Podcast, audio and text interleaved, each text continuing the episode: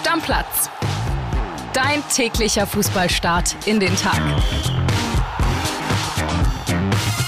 Also ich habe auf unser Stammplatz-Handy so viele Nachrichten nach dem Topspiel bekommen, das könnt ihr euch nicht vorstellen. Ihr hört Stammplatz, ich bin André Albers und der erste FC Köln hat auch in der Höhe völlig verdient mit 7 zu 1 gegen meinen deutschen Meister von 1965, 88, 93 und 2004 gegen Werder Bremen gewonnen. Ich lese es nochmal vor, auch wenn es weh tut. Meiner, Tigges, Tigges, Skiri, Husim Basic, dann gab es ein Tor von Füllkrug. Und zweite Halbzeit nochmal Skiri und Eigentor Friedel. 7 zu 1 für den ersten FC Köln.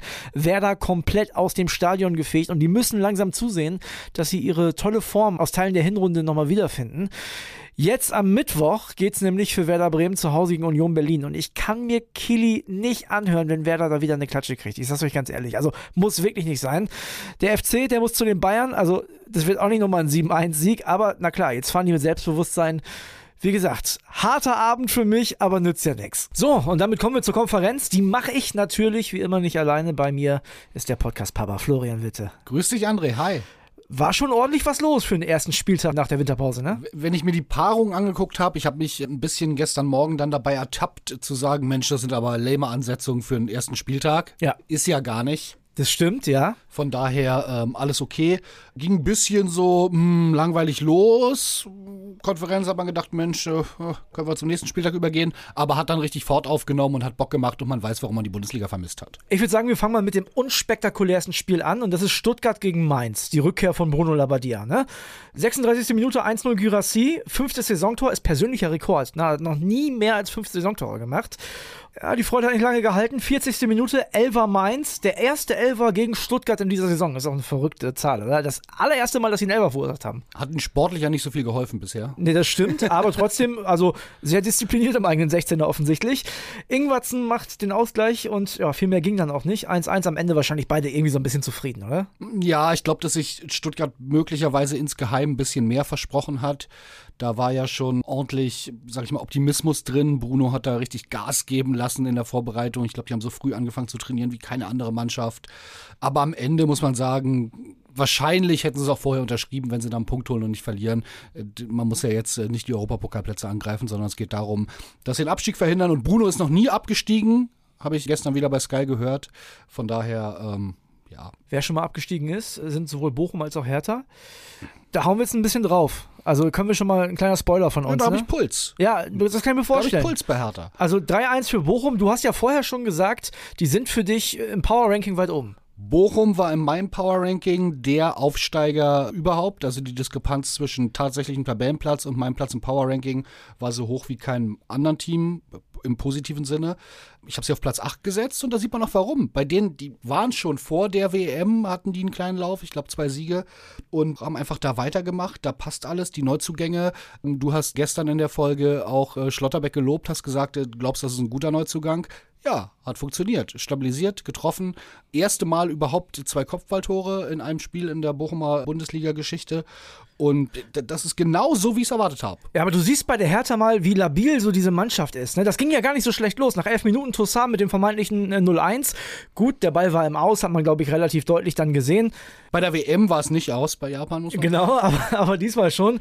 Und da dachte man, na, vielleicht kriegen die das hin, vielleicht kriegen die das auf den Platz, weil von der individuellen Qualität sind die ja eigentlich auch die etwas bessere Mannschaft, muss man schon sagen. Naja, wenn du die Kader nominell vergleichst, brauchen wir nicht drüber reden, ist Hertha eigentlich eine Mannschaft, wo du sagst, ja, mit ein bisschen Glück kommen die in Europapokal. Ja, können mal Siebter werden, genau. Genau, ne? können mal Siebter werden, dann sagt auch keiner, das ist ein Riesenwunder. Aber man muss einfach sagen, offenbar ist die Mannschaft nicht in der Lage, das auf den Platz zu bringen. Und seit die, Jahren übrigens. Ne? Seit Jahren und die haben sich dramatisch und es tut mir leid, wenn ich so deutlich sagen muss, in dieser Winterpause verzockt.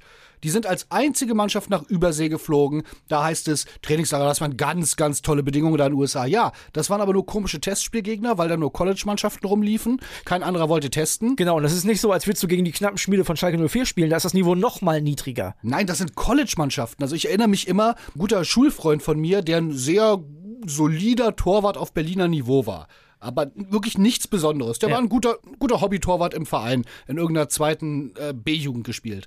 Der ist in die USA gegangen als Austauschschüler, ja, übliche Highschool-Jahr, und hat danach Angebote von Stipendien bekommen, war dann äh, High School Player of the Year und alles. Das ist, das ist natürlich jetzt 20 Jahre her, äh, 25 Jahre fast her. Das war noch ein anderes Niveau. Der US-Fußball hat sich weiterentwickelt. Ich will nur sagen, eine College-Mannschaft ist nicht dazu geeignet, einen Bundesligisten, der in Abstiegskampf steckt, auf die Rückrunde vorzubereiten. Und dazu kommt, was ich ja viel schlimmer finde, die haben ja nur Spieler abgegeben, haben mit Niederlechner einen geholt, der eigentlich erst im Sommer kommen sollte, jetzt doch da ist, aber auch verletzt ist. Also, die haben nichts gemacht und die Quittung hat man jetzt bekommen. Jetzt kann man sagen, das war genau so geplant, aber das Ergebnis ist doch beschissen. Ich glaube, das wird eine ganz harte Rückrunde für Hertha BSC. Also, man hat das ja im vergangenen Jahr schon gesehen. Da sind sie dem Abstieg ganz knapp von der Schippe gesprungen in der Relegation. Und ich glaube, viel mehr ist diesmal auch nicht drin als die Relegation. Auf keinen Fall. Mit Relegation wäre ich schon glücklich und da muss man immer gucken, da kommt es drauf an, auf welchen Gegner. Aber ich glaube, Hertha hat sich, vielleicht gibt es jetzt noch ein paar Panikkäufe, mal schauen, aber angeblich ist ja kein Geld da, was man so liest für irgendwie großartige Verstärkungen. Von daher, das wird ganz bitter. Und ich glaube, Bochum, die haben jetzt den Schritt vorbei gemacht an Hertha. Und äh, ich glaube, da bleiben die auch. Ich sehe Bochum nicht so stark, muss ich ganz ehrlich sagen. Also auch wenn die einen kleinen Lauf vielleicht haben, aber grundsätzlich sind die vom Kader meiner Meinung nach nicht gut genug, um das dauerhaft zu halten. Das wird man jetzt aber sehen. Nochmal zum Spiel gestern. Vor der Halbzeit gab es dann ja quasi schon die Entscheidung. Ne? Hofmann und Neuzugang Kevin Schlotterbeck. Übrigens erstes, erstes Bundesliga. Ja, erstes Bundesliga-Tor überhaupt. Äh, 2-0 Führung und dann gab es in der 87. nachdem äh, Hofmann zwischenzeitlich noch das 3-0 gemacht hat, noch einen äh, Kosmetiktreffer von Suat Serda. Aber 3-1 für Bochum am Ende. Für Hertha viel, viel, viel zu wenig. Und ich habe es ja gesagt in der Freitagsfolge, ist für die Bochumer auch ein Pflichtsieg gewesen, weil wenn du nicht absteigen willst, musst du das Ding gewinnen. Zu Hause. Total. Aber für Hertha war es genauso ein wichtiges Spiel. Und ich sag dir mal, was die nächsten Gegner von Hertha sind. Na? Da geht's jetzt äh, in der englischen Woche nach Wolfsburg.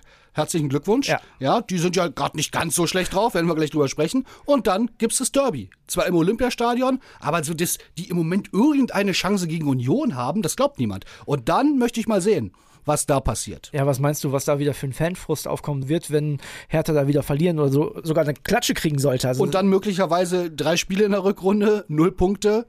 Ich bin sehr gespannt. Das da ist heißt, Musik drin. Das heißt, in zwei Wochen Sandro Schwarz siehst du noch nicht in zwei Wochen Sandro Schwarz, also die Reporter würden uns jetzt wahrscheinlich sagen, und wahrscheinlich ist das auch, was man aus dem Verein hört, nein, die setzen auf Kontinuität, äh, okay. Aber ich drei Spiele was, zwischen. Ich, ja, aber ich sag dir was, meine These ist, in die zweite Liga gehen sie mit Sandro Schwarz nicht. Nee, das glaube ich auch auf keinen Fall. Da wird vorher auf jeden Fall Panik. These, ich weiß nicht mehr, These. Ja, aber da wird panikmäßig auf jeden Fall vorher nochmal der Trainer ja, gewechselt. Genau. Also, Panik kann härter. Ne, genau, das ist härter stark. Und äh, wenn wir direkt mal in Berlin bleiben, dann äh, gehen wir zu den erfolgreichen Berlinern. Leider auch seit Jahren aus härter Sicht. Das ist nämlich Union. 3-1 gewonnen gegen Hoffenheim. Union macht Union-Sachen, ne? vor allem an der alten Försterei, muss man sagen. Total. Und ich sag dir, ich kenne jemanden, der hat ganz laut gejubelt. Das glaube ich auch. Und ich lag mit ihm ja auch ein bisschen im Clinch. Wir reden über Kili. Ja. Ich habe geglaubt, die stürzen ein bisschen ab. Ich glaube, also, das ist immer noch ja. Mit, ja, aber das, was jetzt da passiert ist, und das war ja nicht gegen eine Kirmestruppe, ja. das Spiel zu drehen, mit ne, den Zuschauern da wieder Emotionen auszulösen. Ich glaube, das kann diesen Negativlauf, den die gehabt haben, gestoppt haben und wieder so eine Initialzündung gewesen sein. Ich glaube nicht, dass die jetzt nochmal nach der Meisterschaft greifen. Nee, das glaube ich auch Aber gar keinen Fall. Die werden, und da bin ich mir ziemlich sicher, und das war ich vorher nicht, die werden bis zum Ende um die höheren internationalen Plätze mitspielen. Na, ich glaube, dass sie bestimmt bis zum Ende irgendwie um die Europa Conference League spielen könnten. Champions League auf gar keinen Fall. Dafür ist das zu wenig und dafür ist, glaube ich, Hoffenheim auch nicht ganz der Gradmesser, den du dann dafür brauchst, vor allem in der aktuellen Verfassung. Kramaric nicht fit. Also ich glaube tatsächlich, ah, das wird schon schwierig. Wenn wir da nochmal zum Spiel kommen, das ging ja für Union eigentlich schon ganz gut los, ne? 25. Minute, sehr unglückliches Handspiel von Bebu. Gibt's den Elfer für Union und Sibachö versiebt das Ding. Vierte von fünf Elfern in dieser Saison verschossen von Union Berlin. Das ist ja auch eine Wahnsinnszahl. Und trotzdem stehen die da, wo sie stehen ja. und standen lange oben, ne? Das ist verwunderlich.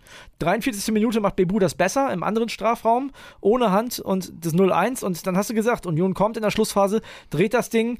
73. und 89. Doppel-Jockey mit äh, den beiden Kopfballtoren, 2-1 und ja, dann gab es die Nachspielzeit und Leveling macht nach einem Konter Deckel drauf, 3-1. Aber das ist die Moral und das ist der Spirit und das ist, ich sag's jetzt das letzte Mal, versprochen, das ist das, was mir bei Hertha fehlt. Sowas traue ich denen überhaupt gar nicht zu. Also nicht im Ansatz. Gehen wir weiter zu einer Mannschaft, die noch größere Sorgen hat als Hertha BSC und zwar zu Schalke 04. Die haben so las ich, also wir haben ja Konferenz geguckt, wie, im Großraum, wie immer, ne? Eine richtig gute erste Halbzeit gespielt in Frankfurt. Hat denen mal wieder nichts gebracht. Lindström, 22. mit dem 1-0. Und dann wollte das Tor einfach nicht fallen. Also wie gesagt, so ein paar Szenen haben wir ja gesehen in der Konferenz. Da gab es Chancen für Schalke 04, hat nicht geklappt und du weißt ja, wie das ist, Flo, ne? Wenn du das Tor nicht machst, dann wirst du am Ende bestraft. 84. Boré mit dem 2-0 und in der Nachspielzeit Buta mit dem 3-0 und dann klingt es am Ende 3-0 wieder wie eine standesgemäße Klatsche für Schalke 04. Das ist auch das, was hängen bleibt. Ich würde sagen, wenn der Abstand nicht schon so groß wäre und wenn Schalke nicht Schalke wäre, habe ich da durchaus immer gesagt, Konferenzblick, ne, das muss man im Auge behalten. Wir haben da nicht 90 Minuten geguckt, aber einige Sachen gesehen, die durchaus Mut machen. Dieser junge Kollege, du wirst den Namen sagen, ich kann ihn mir nie merken, der aus der U23 hochgezogen wurde, hatte einen Pfostentreffer. Das waren so, die waren zweimal wirklich nah am Ausgleich. Du meinst Kozuki? Ich meine Kozuki, genau. Da hat man ja auch schon gehört von den Reportern, dass der wirklich einen tollen Eindruck im Training hinterlassen hat und dafür ordentlich Wirbel sorgt. Der hat einen Pfostentreffer. Es gab noch ein, zwei andere Szenen, wo man mit ein bisschen Glück wirklich den Ausgleich Ausgleich macht. Also die haben sich auf keinen Fall aufgegeben gehabt. Ne, die waren zwischenzeitlich die bessere Mannschaft, äh, so wie man es gesehen und gehört hat. Ja. Und das sind alles so Sachen, da würde man normalerweise sagen, wenn das drei Punkte, vier Punkte Abstand zum rettenden Rufer sind, okay, das macht Mut, da ist noch nichts verloren, aber es ist halt, äh, der Abstand ist halt nun wirklich schon groß. Das sind jetzt äh, sechs Punkte und es ist Schalke, wir wissen das. Ich habe da leider wenig Hoffnung. Ja, und jetzt, wenn du guckst, es gibt ein Heimspiel gegen Leipzig. Also ich meine, das ist jetzt in der englischen Woche auch super undankbar. Du kannst, du startest mit Frankfurt und Leipzig und jetzt musst du mal überlegen, wir sind ja noch nicht am Ende der Hinrunde angekommen. Das heißt, das sind auch die beiden Gegner an den letzten beiden Spieltagen. Also bitterer geht's ja gar nicht. Ja. Da müsstest du ja quasi schon am 32. Spieltag den Klassenhalt klar gemacht haben, damit du da einigermaßen beruhigt schlafen kannst.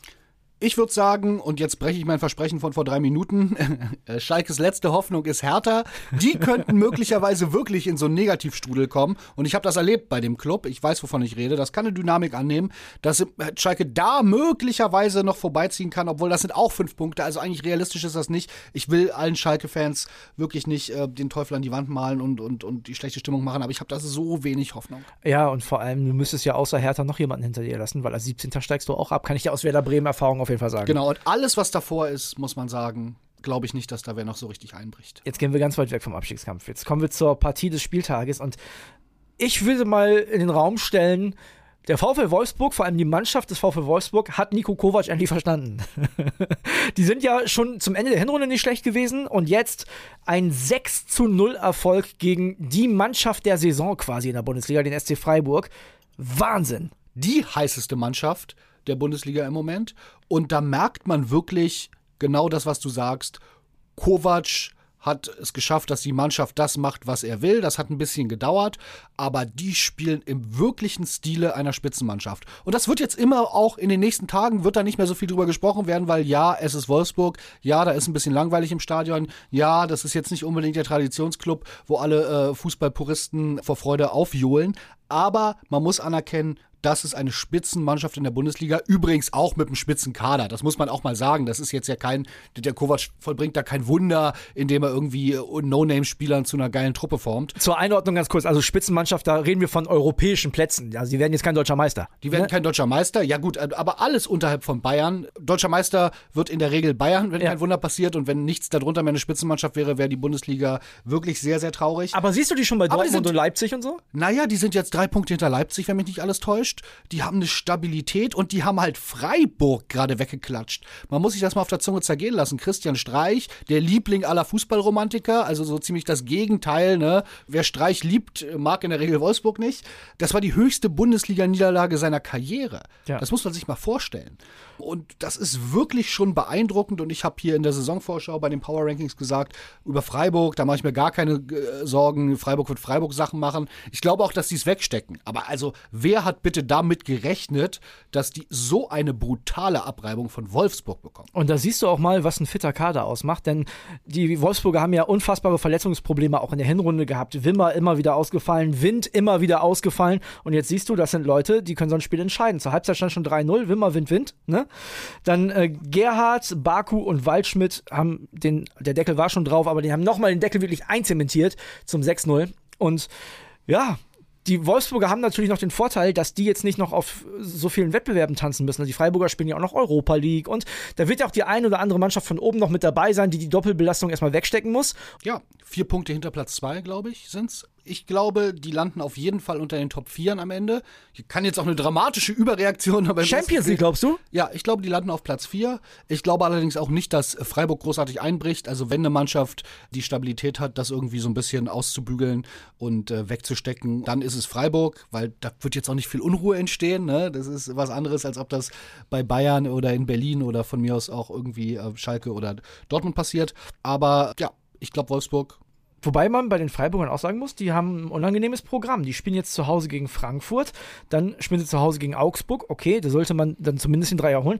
Und dann geht's nach Dortmund. Also, das ist schon, das sind zwei Spiele bei, wo du jetzt nicht zwingend sagst, die drei Punkte sind eingeplant. Dortmund will ich heute Abend erstmal sehen, bevor ich da irgendwie sage, das kann nicht auch ein äh, Freiburg-Sieg werden. Ja, da sind alle gesund, aber abwarten. Wie gesagt, ich glaube einfach, dass das eine Mannschaft ist, die sowas wegstecken kann. Da würde ich mir über andere Mannschaften größere Sorgen machen, wenn die so historische Niederlagen bekommen. Dann lass uns doch auf die Spiele von heute nochmal kurz schauen. 15.30 gibt es Dortmund gegen Augsburg. Das Comeback von Sebastian Aller. Möglicherweise. Also ich vermute, er steht nicht in der Startelf, aber ich kann mir gut vorstellen, dass er ein paar Minuten bekommt.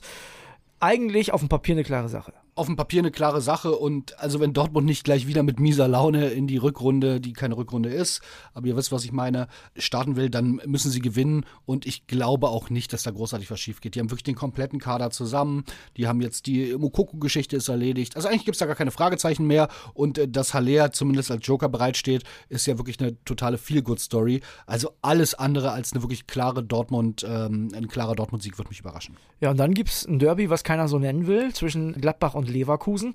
Auch eine spannende Partie. Ne? Die Leverkusener sind vor der langen Winterpause auf jeden Fall richtig gut in Fahrt gekommen. Genau, da bin ich gespannt, ob dieser Effekt, den wir bei Wolfsburg und Kovac gesehen haben, dass ein äh, neuerer Trainer irgendwann die Mannschaft komplett erreicht und die Mannschaft die Idee versteht, ob die jetzt auch bei äh, Leverkusen so auftritt und zu beobachten sein wird. Ich würde es mir wünschen, weil Leverkusen ist eine super Truppe. Grundsätzlich, Wirz ist wieder da. Ich meine, er hat vorher auch schon ein bisschen gespielt, aber der ist jetzt wieder wirklich der Wirz, nach allem, was man beobachtet hat in der Vorbereitung. Also da kann man nur sagen, das ist wie der beste Transfer der Bundesliga in der Winterpause. Genau, eigentlich ist es so. Eigentlich ist es so, als ob die einen richtigen, absoluten Topstar geholt hätten. Genau. Und von daher bin ich da äh, guter Dinge. Die Tendenz war ja auch vorher dann schon ein bisschen positiv. Und ich glaube auch, der Abstand ist zu groß, dass die wirklich noch richtig ernsthaft da um Europa eingreifen können, glaube ich. Da müsste schon ein Megalauf kommen. Acht Punkte hinter Platz sechs. Also Ja. ich glaube, die Euroleague ist noch drin. Ja, es sind halt acht Punkte, ne? Da muss man schon. Ja, aber die haben eine überragende Mannschaft. Ich Genau. meine, gut, Schick fällt noch aus, aber die haben Wirtz, die haben Diaby, die haben Hudson O'Doy. Mhm. Also die haben so eine gute, auch Offensive. Ja. Ich glaube, das ist noch drin. Also kommt auch immer drauf an, wenn die jetzt heute schlecht reinkommen gegen Gladbach, dann äh, ist die Euphorie natürlich auch sofort wieder weg. Ja. Und Gladbach mache ich mir ein bisschen Sorgen, sag ich ehrlich. Also ob die Gladbacher Jan Sommer so ersetzen können mit Omlin, das wird sich jetzt erst zeigen. Und ansonsten, Gladbach sowieso schon immer eine Wundertüte gewesen. Ich glaube, momentan sind die zwar noch relativ dicht dran an den europäischen Plätzen, das kann sich aber auch schnell ändern, wenn da nicht alles zusammenläuft. Ich glaube, die Sommerthematik sollten wir nicht überbewerten. Der war vielleicht als Figur in der Kabine wichtig und natürlich auch ein überragender Torwart, Ja. verstehe mich nicht falsch. Aber Omlin, das ist als auch ganz sicher kein Blinder, auch wenn ich mit seiner Arbeit jetzt nicht im Detail vertraut bin. Aber das ist nicht, was jetzt den Unterschied äh, einer erfolgreichen Saison äh, zu, zu einer nicht erfolgreichen Saison in Gladbach machen wird. Aber es gibt unfassbar viele Unruhen um Benzebaini, um Tyram. Also wirklich, Das da, ist eher das Problem. da ist ja quasi jeder Spieler auf dem Sprung. Genau, du hast es mir gerade aus dem, aus dem Mund genommen, das, was ich sagen wollte. Ich glaube, die Sommerthematik können wir ein bisschen ignorieren, die wird nicht die allergrößte Rolle spielen, aber diese Unruhe, Tyram, das ist eher so, jeden Tag gehe ich auf Bild.de und äh, die anderen einschlägigen Seiten, die natürlich nicht so gut sind wie Bild.de, aber der ist ja wirklich mit jedem Club in Europa in Verbindung Genau. äh, gebracht worden und da wird schon irgendwas dran sein. Und das ist eine Geschichte, ich glaube, das, äh, Und dann darfst du halt auch nicht vergessen, und ich glaube, das ist auch wieder so ein, so ein kleines Ding. Jetzt haben die Spieler in der Mannschaft, die vielleicht auch so ein bisschen wechselwillig sind, haben gesehen, bei Jan Sommer hat das schon mal funktioniert. Der ist weg. Da haben sie auch gesagt, der bleibt auf jeden Fall. Am Ende ist er weg.